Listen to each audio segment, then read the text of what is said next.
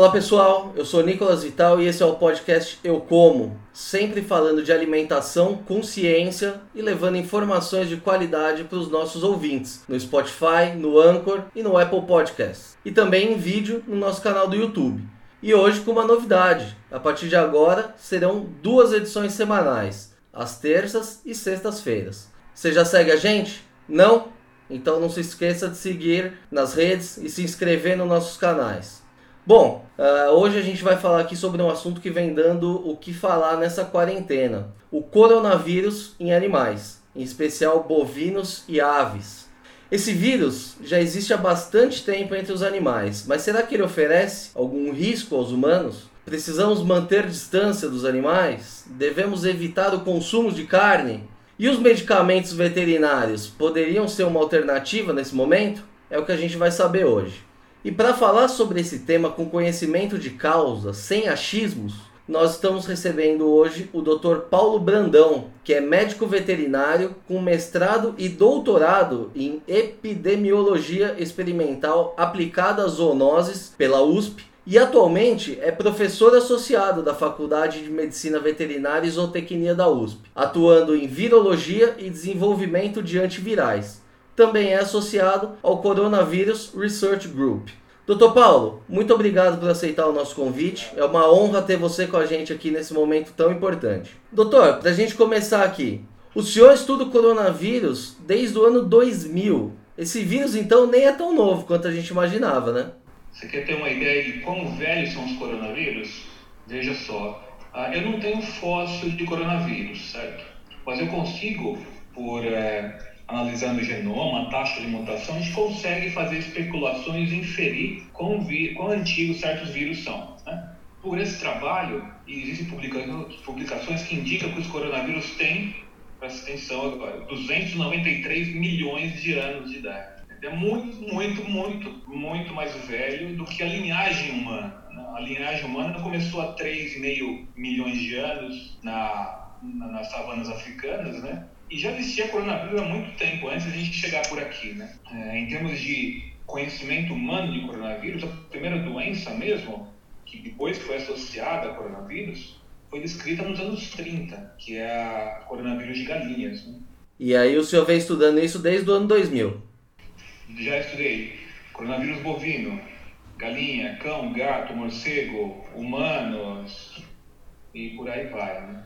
E qual é a, a origem do coronavírus? Ele é um vírus que está por aí desde sempre e vem afetando os animais, basicamente. Os coronavírus que se conhecem hoje, quase todas as espécies de coronavírus que se conhecem, que infectam essa diversidade de mamíferos que a gente tem, e aves também, quase todos eles vieram de morcegos. Morcegos são hospedeiros naturais, são hospedeiros assintomáticos para coronavírus. Né? Então, os morcegos são um reservatório de evolução e de emergência de novos coronavírus. E eles distribuem no, no, passado evolutivo histórico esse vírus ao longo da, da, da escala filogenética. Né? E é uma doença comum em animais no Brasil? Não, no Brasil, não só no Brasil, mas no mundo. Não deve ter. Tem raríssimos lugares no mundo, por exemplo, que não tem é, a doença chamada de bronquite infecciosa das galinhas, que é causada pelo coronavírus aviário, que acomete frangos de corte, que acomete poedeiras, matrizes de galinha. Então, é um vírus absolutamente disseminado e comum. Coronavírus bovino, que causa diarreia em bezerros, é muito comum no mundo todo também. Coronavírus canino e felino é o dia a dia de um clínico veterinário, por exemplo. Então, é muito comum. E quais são as diferenças desse coronavírus dos animais para o humano? Porque, pelo que o senhor está dizendo, é, nos animais eles são muito menos agressivos, né? Eles não levam à morte, ou levam. É, de modo geral, não causam doenças graves, mas algumas doenças em outros animais que não seres humanos, causadas por coronavírus, têm alta letalidade. Tem coronavírus altamente virulento em gatos, por exemplo, que, que tem letalidade de 100%. Alguns coronavírus de cães, algumas variantes mais agressivas, podem dar alta mortalidade em cães jovens. Algumas variáveis ou variantes, digamos assim, do coronavírus de galinhas são mais agressivas para as galinhas, podem levar a queda de produção de ovos, retardo de crescimento. Então, tem coronavírus que são bastante agressivos, são até mais agressivos do que esse, atualmente, esse novo, pode ser para humanos. De modo geral, o coronavírus não gosta muito de trocar de hospedeiro. Isso acontece muito raramente. Né? Coronavírus de gato, só de gato, cão, só de cão, humano, só de humano. Não é um padrão para um coronavírus. Outros vírus trocam de hospedeiro assim, facilmente. Esses não. E qual que é a diferença básica desse coronavírus, desses coronavírus, né, animais, para o Covid-19 que foi identificado em humanos? Para o vírus, vírus ter sucesso no hospedeiro dele, ele precisa de duas coisas. Primeiro, ele precisa ter a chave correta né, para abrir a fechadura correta da célula. Em termos virológicos, as proteínas de envelope do coronavírus têm que se acoplar perfeitamente no receptor celular. Uh, eu não tenho o receptor celular para o coronavírus felino, não tenho para o coronavírus de galinha, mas ele, a, a, galinha tem perfeitamente. Então ele consegue infectar se ele tiver a chave. Depois disso, ele tem que se dar bem naquele meio citoplasmático ali, né? O citoplasma de um gato é diferente do citoplasma celular de um cão, de um humano, né? O habitat é diferente. Né? Mais ou menos assim, eu pegar um bando de pinguins lá da, da Antártica, pinguim imperial da Antártica e jogar na selva amazônica eles vão andar um pouquinho, mas vão cair porque não estão habituados ainda. Claro, se jogar uma população muito grande, um ou outro vai sobreviver, né? Esse é um conceito importante em evolução de vírus, né? E o, o senhor já falou um pouquinho né, do, dos sintomas apresentados, mas e eles levam a impactos econômicos para os produtores? A taxa de contágio é muito alta, uma vez que um frango esteja contaminado, ele pode contaminar a granja toda. Uma galinha que quem é coronavírus aviário, ela pode passar para outras 20 galinhas. Isso é muito mais, uma taxa de, de, transmissão muito maior do que o sarampo humano, por exemplo, que é de 1 para 16. Claro, isso tem a ver com a densidade populacional, né? É, galinhas em, em, em poedeiras, por exemplo, em gaiolas, são muito mais adensadas, então o vírus se dá muito bem e transmite muito rápido. Esse novo coronavírus humano se transmite de duas a três pessoas, de modo geral, né? mas ainda não se sabe muito sobre ele em termos de algumas vias de transmissão, por exemplo. Ele tem transmissão aerógena, mas quanto isso conta para essa multiplicação de casos não se sabe bem. Né? Então, essa é, uma, uma, é um vírus bastante uh, infeccioso. E, em termos de prejuízo econômico, ele traz o maior prejuízo econômico de coronavírus é em avicultura. Um, um, um prejuízo sensível, mensurável é, em é, produção de ovos, queda de produção de ovos, queda de uh, taxa de crescimento de frangos, diminuição da fertilidade de reprodutores galinhas. Isso é importante para a agricultura. E o controle dessa doença em agricultura é essencialmente feita por vacinação. Né? Em produção de gado também.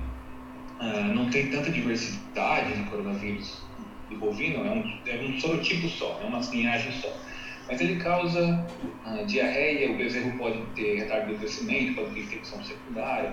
E professor, uh, o senhor está explicando aí que diferentemente do caso dos humanos, né, os animais já contam então com vacinas para prevenir o coronavírus. Então qual é a recomendação? É um tratamento preventivo em todo o plantel sempre? Sim, é sempre preventivo. Uh, tem que se considerar se tem coronavírus ocorrendo lá ou não. Uh, tem que se dizer qual é o tipo é, de coronavírus que acontece, qual o sorotipo, qual a linhagem. Se eu considerar, por exemplo, esse maior problema que eu falei, que é o coronavírus para avicultura, né, o coronavírus de galinha, ele tem dezenas de sorotipos diferentes e um não protege contra o outro. Então, a primeira coisa tem que saber qual o tipo que acontece ali para fazer um desenho de recomendação vacinal. Né?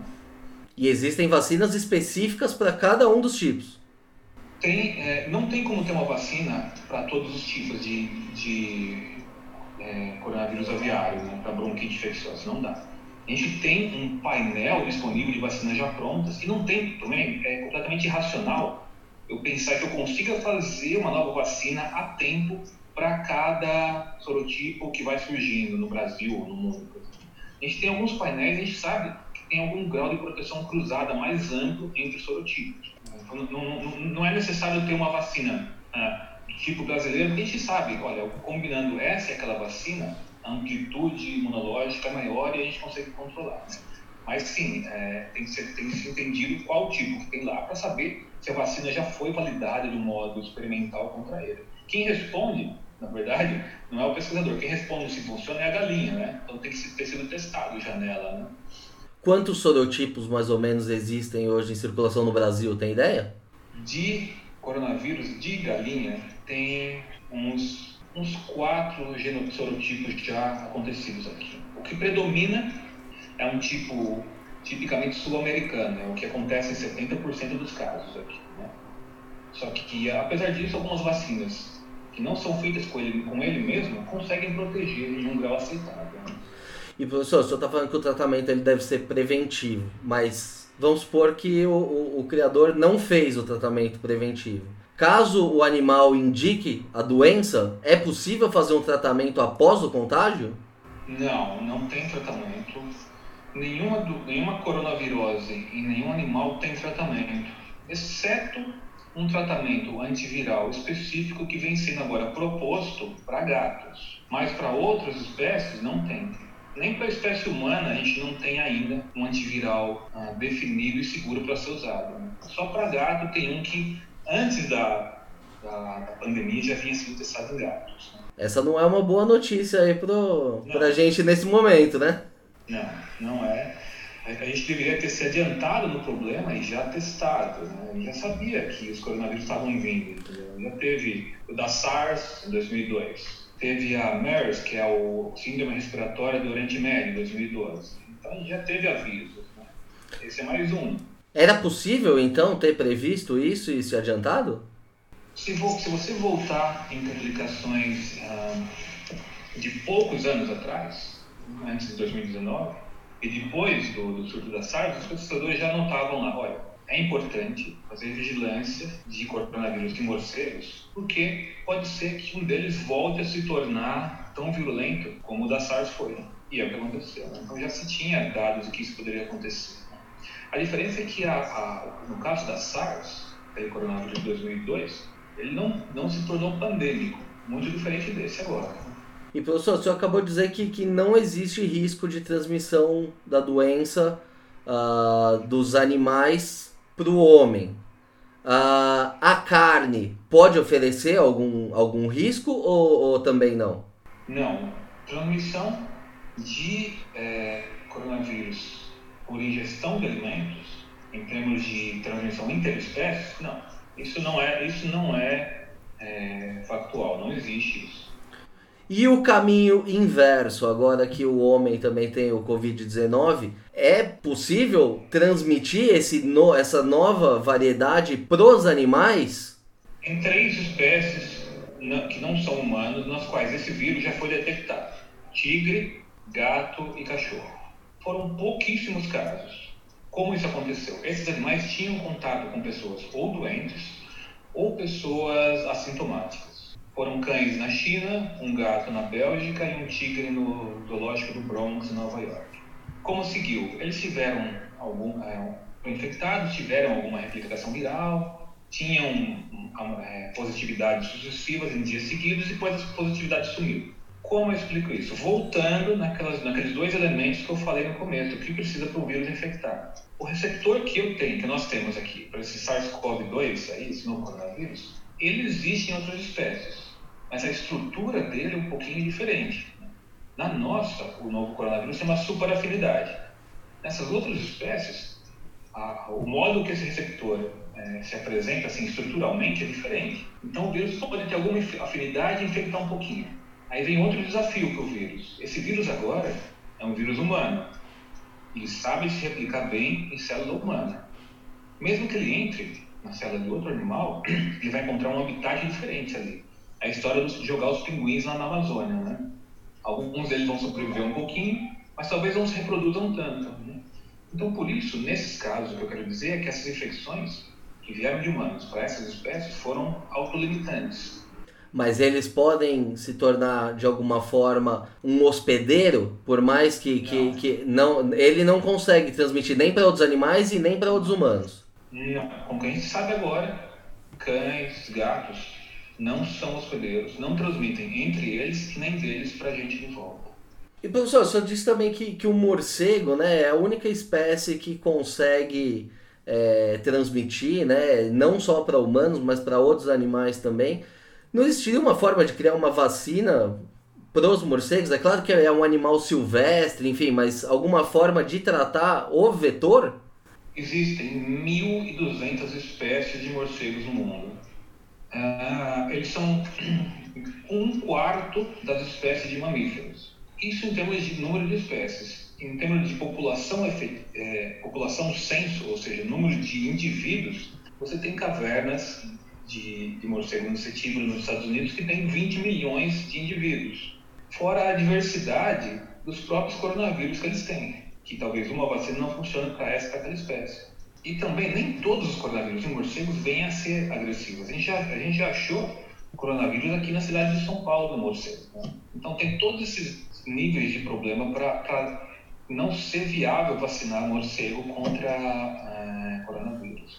Mas então isso que você falou é mais uma coisa preocupante, porque podem existir outros novos coronavírus aí circulando entre morcegos e que podem também atingir humanos. E outros, e outros vírus que não só coronavírus. Porque os morcegos, na verdade, eles não atacam, né, os humanos normalmente. Isso eu acho que se é. deu pela ingestão desse animal que é comum lá na China, né? Duas coisas. Ingest, é, comer morcego é uma, uma característica, digamos, etno, etnogastronômica, se é que existe essa palavra, né? mas depende da etnia. Né? Por exemplo, aqui no, no Brasil Central, populações nativas se alimentam de morcego. Não é algo raro ou que deva causar algum celeomofato. Né? A transmissão não se dá por ingerir a carne, se dá por entrar em contato com o morcego ainda vivo ou ao preparar a carcaça ali antes de cozinhar. Eu entro em contato com secreções, com fezes, etc. Esses aerossóis me acabam infectando. Né? A carne em si não tem problema. Não, é claro, eu estou pensando só em coronavírus, né? Tem outros patógenos, aí, bactérias, protozoários que podem eventualmente se dar melhor num cozimento ali e não estar tá completamente inativados. Pensando em vírus só, né? E professor, no meio desse pânico atual aqui que a gente está vivendo, tem muitos boatos circulando nas redes sociais. Um deles é a história de que medicamentos veterinários, né, entre eles a ivermectina, poderia ser eficaz para o tratamento da doença em humanos. Isso faz algum sentido? Essa ideia veio de um trabalho no qual se testou in vitro, em cultivo celular. Como é que eu faço isso? Pego uma, bem assim, superficialmente, pego uma, uma garrafa plástica, na superfície dela faço crescer uma, um tapete de células, né? Coloco o vírus ali e vejo se aquele antiviral funciona ou não. Nesse modelo, em cultivo celular, funcionou. Mas para traduzir isso para farmacologia, para um organismo completo, eu teria que elevar muito a dose em níveis possivelmente tóxicos para o humano, para que ele atingisse a dose efetiva igual a que eu tenho ali naquele cultivo celular. Então não se aplica. Né? A ivermectina já foi usada em casos humanos para, como é que se chama, cisto ocular, que é causado por um protozoário, muito comum na África, por exemplo. Ele conseguiu controlar bastante bem. Mas a dose era muito menor, claro. E ela já dose validada. Então, ivermectina, infelizmente, não é um candidato promissor. E as pessoas podem até estar tá se arriscando, né, ao, ao optarem por esse tratamento. Medicamento veterinário, às vezes, não pode nem ser usado entre espécies diferentes. O que eu dou num cão, não posso dar num bovino, por exemplo. Muito menos uma espécie tão distante que somos nós. Né? Então, não faz não, é completamente sem sentido fazer isso, né? usar medicamento veterinário para humano desse modo. Né? É como se fosse também pegar um antipulga de cachorro e, e tomar para evitar a pulga, né? ah, né? É. Isso, é isso aí, é a mesma coisa, exatamente.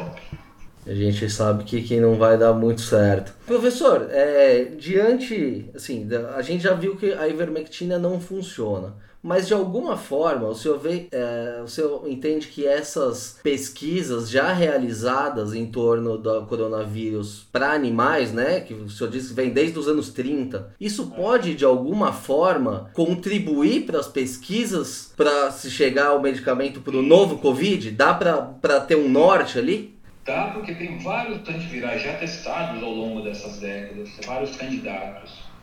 E agora o mais legal é o seguinte: eu não preciso começar testando em célula ou começar testando em animal antiviral. Posso testar no meu computador aqui.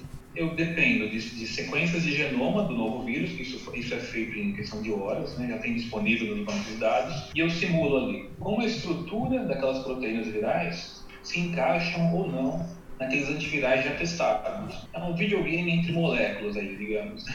Eu consigo ver se eu tenho sucesso de encaixar ou não. Com isso eu faço uma triagem muito rápida, jogo fora os maus candidatos e fico com os bons só. E aí eu vou para o laboratório mesmo. Né? Mas são milhões de combinações que precisam ser testadas. É, tem, sim, isso, por isso que você tem que testar antes no computador, antes no, no, virtual, antes de chegar no laboratório, como se fala, no laboratório molhado mesmo. Desce no laboratório seco, que é o computador. Claro que essa que eu vou fazer agora é uma pergunta de um milhão de dólares aqui, mas baseado na tua experiência de, de, de pesquisador, quanto tempo o senhor acha que, que, que, que vamos demorar ainda para encontrar uma vacina eficaz para o Covid-19? Encontrar uma vacina, eu posso amanhã ter uma, um candidato. Eu pego no meu laboratório um coronavírus similar e falo, ó, tá aqui, vamos testar. O problema é chegar numa vacina que seja segura. O que a vacina tem que fazer? Ela tem que gerar é, anticorpo, ela tem que proteger e ela tem que ser segura. Gerar anticorpo, fácil. Mas proteger e ser segura, aqui é que entra uma, uma, uma parte importante da tecnologia. Né? Testar em animais não humanos, testar em humanos, passar por fases clínicas para ver se eu não vou ter a doença pelo vírus ou por fragmentos do vírus e se eu não vou ter reação aos outros componentes da vacina. Né? Então, eu diria realmente que uns dois anos para ter uma vacina é um tempo razoável não vai estar pronto para essa onda. Dois anos? Para essa onda aqui, sem chance. Não vai ter. Então a gente vai ficar confinado um tempo ainda. Vai ficar confinado um tempo. Mas essa não é a primeira vez que um novo coronavírus toma a população humana. Uh, usando aquelas histórias de relógio molecular, aquela, a máquina do tempo molecular ali, a gente tem quatro coronavírus humanos comuns já, que são envolvidos em resfriado ninguém nem, nem dá a menor importância para ele, mas a gente tem. Eu, eu posso ter agora, você vai ter amanhã, as pessoas tiveram ontem resfriado simples, sabe? Você imagina que esse vírus alcançou uma população humana completamente não imune no século XIX. A gente não tem registro disso histórico. Mas agora, e pode ter causado uma pandemia como hoje, com mesmos, mesmos é, características epidemiológicas e clínicas, mas hoje esse é um vírus bonzinho, digamos assim.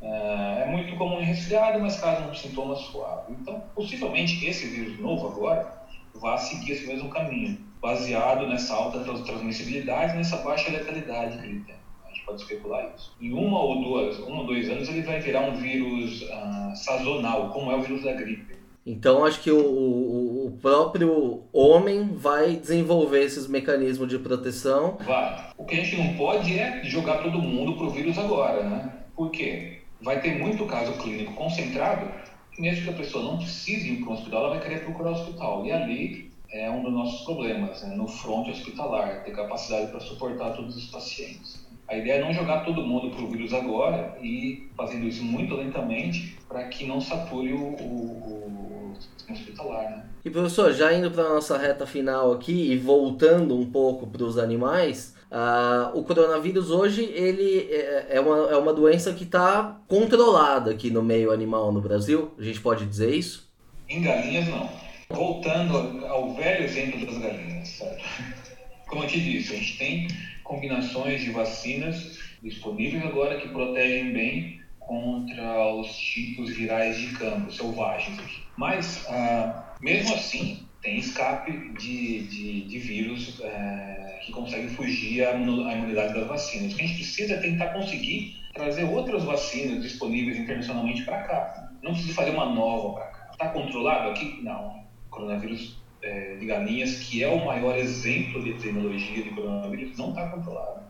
A gente tem tecnologias que devem ser trazidas para cá prontas e isso vai ajudar a controlar, mas se você quiser estudar vacina para coronavírus, não tem nada melhor do que estudar coronavírus em galinha.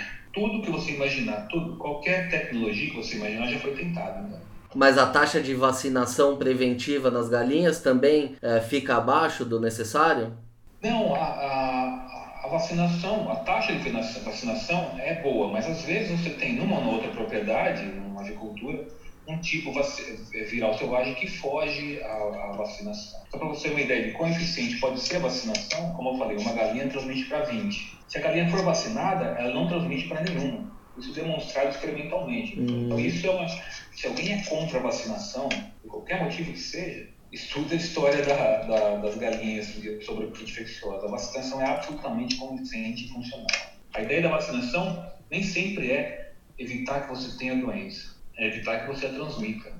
E no caso de cães e gatos, também já existem as vacinas e, e, e aí cabe ao tutor ter essa preocupação. Gato não se tem vacina em uso, mas para cão tem.